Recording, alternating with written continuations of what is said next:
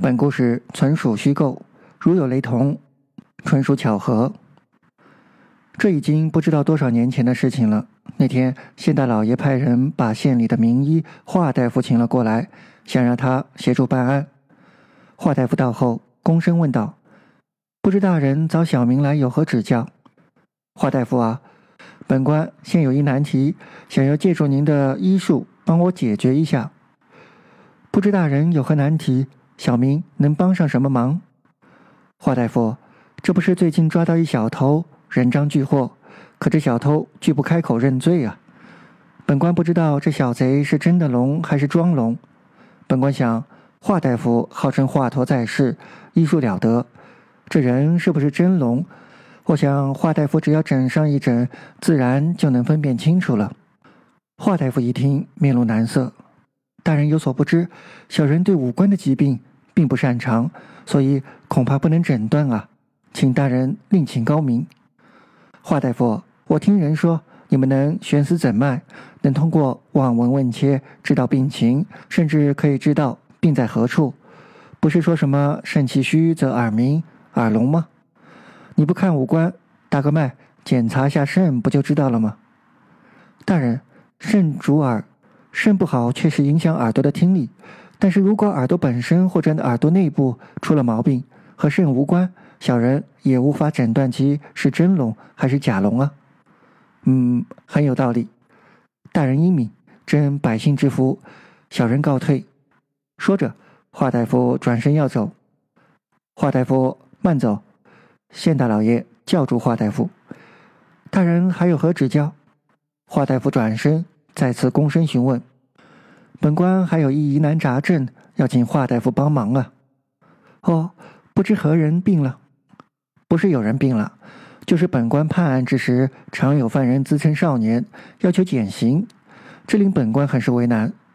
对于那些流窜犯，根本无法查证其年龄，即使本县之内的人犯，其亲人和左右邻居也有可能谎报年龄。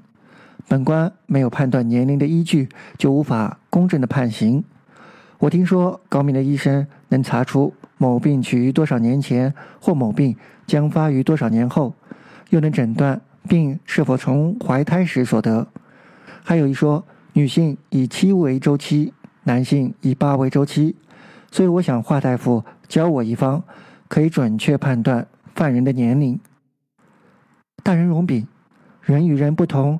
每个人都有独特的生活、饮食和习惯，这都会引起身体的变化，因此无法得知其确切的年龄。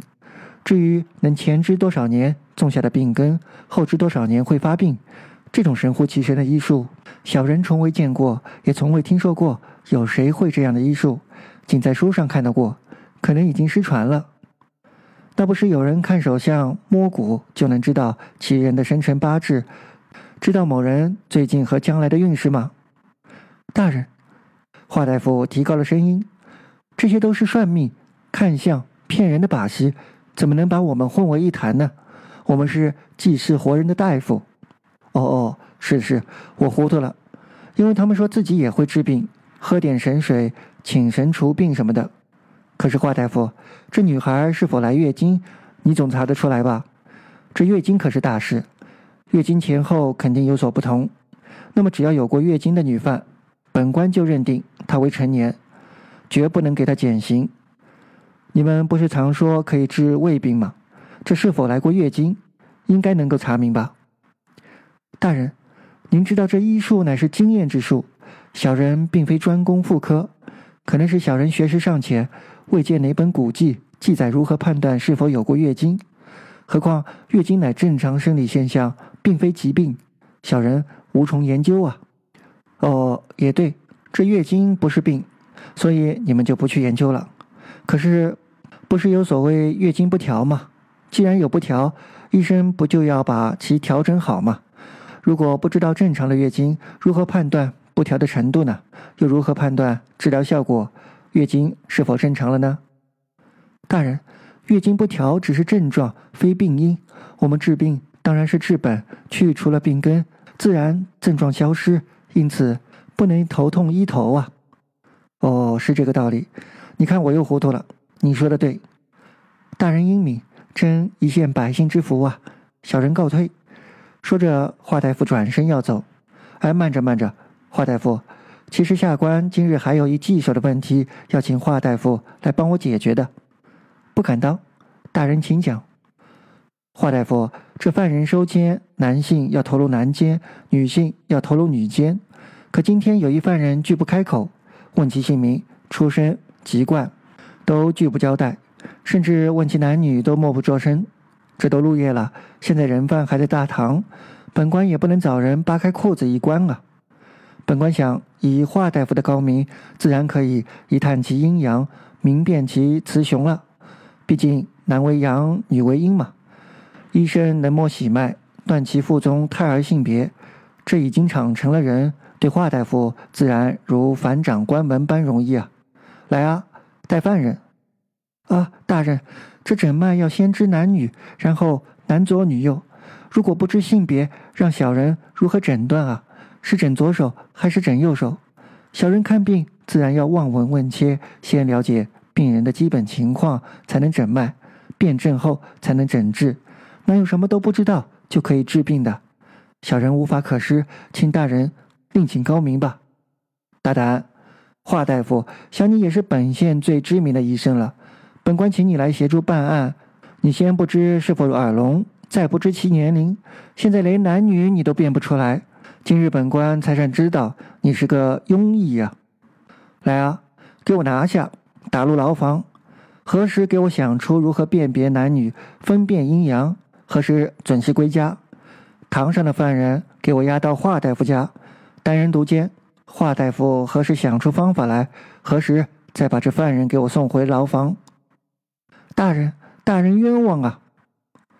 我喝了口咖啡，终于将往事的来龙去脉讲清楚了。那你怎么会穿越到我们这里来的呢？小赵问道。我也不知道啊。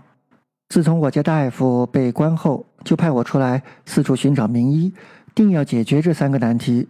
不解决一个也行。于是我跋山涉水，遍访各地名医，始终没有人能回答。我也不知道走了多远，走了多少年。后来看一处桃花林，钻进后看到一小口，出来后就到了这里。过了很久后，我才搞清楚，这已经是千年之后了。真是太神奇了。小赵说：“我也觉得不可思议。还有，谢谢你请我喝咖啡。不客气。不知道你有没有在我们这个时代找过名医呢？有啊，现在的名医真多，有看病的，有按摩的，有针灸的，还有养生调理的。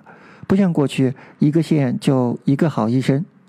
我去找这些名医，他们一听我的问题，就以为我来是找麻烦的。那些看病的就把我都轰出来了。”说我根本不懂。哦，那你现在有何打算呢？小赵问。最近我看很多人上网，我也上网看了看。这网上的名医更多，各种疑难杂症都能治疗。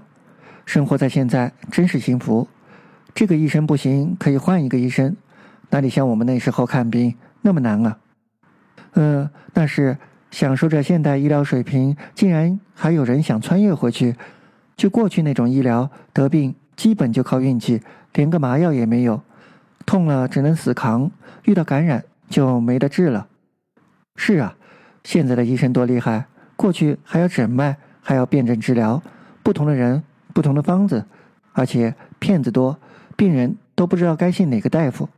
每个医生都说前面那个大夫是庸医。现在的人真幸福，只要到网上留言我有某种病，立马。就会有医生过来救治，而且诊治神奇。过去要病人和医生必须见面后才能诊治，现在只要和医生说明病情症状，网上的医生也能给你开出方子，甚至连药都给你寄过来，还保证疗效，特别方便病患啊。那你有去问过西医吗？小赵问。外医的东西怎么可以信啊？说什么有骨龄法可以测算年龄？难道要把骨头砸碎了拿出来检查？荒唐！还有什么抽血检查基因就知道性别了？这基因是什么？看不到摸不着的，都是彝人的鬼把戏，千万信不得。说不定抽了血就可以用他们的巫术控制我们了。还有那个耳聋，说什么可能是神经出问题。这神经是什么？大脑有什么作用？大脑不就是存储鼻涕的地方吗？华大夫早就说了：“信巫不信医，不可治。只有无知的人才会相信疑人的鬼话。”说得好。那你现在靠什么赚钱养活自己呢？小赵问。怎么说？好歹我也是华大夫的弟子，自然靠的是手艺、医术。你帮人看病吗？小赵问。不不，无证行医那可是违法刑法的。我有几个古方是养生益智的验方，顺便写点养生的软文，养家糊口吧。写写软文也能养家糊口吗？小赵问。写软文就是圈客户，只要时间久了，就能累积到很多粉丝。这些都是潜在客户，总会有粉丝留言问，是否有什么养生益智的方法？我在卖我的古方就好了。比如前两天有人就问，孩子要升学考试了，有没有好的益智良方？我便宜的两百八十八元卖了一个方子给他，还不是卖药哦。人家反馈说这方子太有用了。哦，真的，我那孩子读书就是不好，不知道你那方子真的有用吗？当然有用，我是华大夫的弟子，这都是先贤总结出来的方子，你说会没有用吗？何况那么多人用过。哦，我这有三百，大师能否把这个方子卖给我？小赵拿出三张老人头，你这是干什么？我们一见如故，你还请我喝咖啡，一个方子值得什么？把钱拿回去。不不，大师也要生活，又不是不食人间烟火。这钱还请拿着。为了孩子读书好，只要有用，别说三百、三千，我也愿意出。那好，我就把方子给你，你拿回家后，等考试前一个月再打开试用，才有效果。切记，早了可没有用啊！一定一定。小赵接过一蜡封小丸，回家去了。在考试前一个月，小赵小心的打开蜡丸，内有一纸条，上写：“要想考试好，读书最重要；要想不被骗，思辨不可少。”故事到此结束。喜欢本节目的朋友，请积极打赏，支持本电台的持续发展。最后，感谢各位的收听，各位听众，晚安。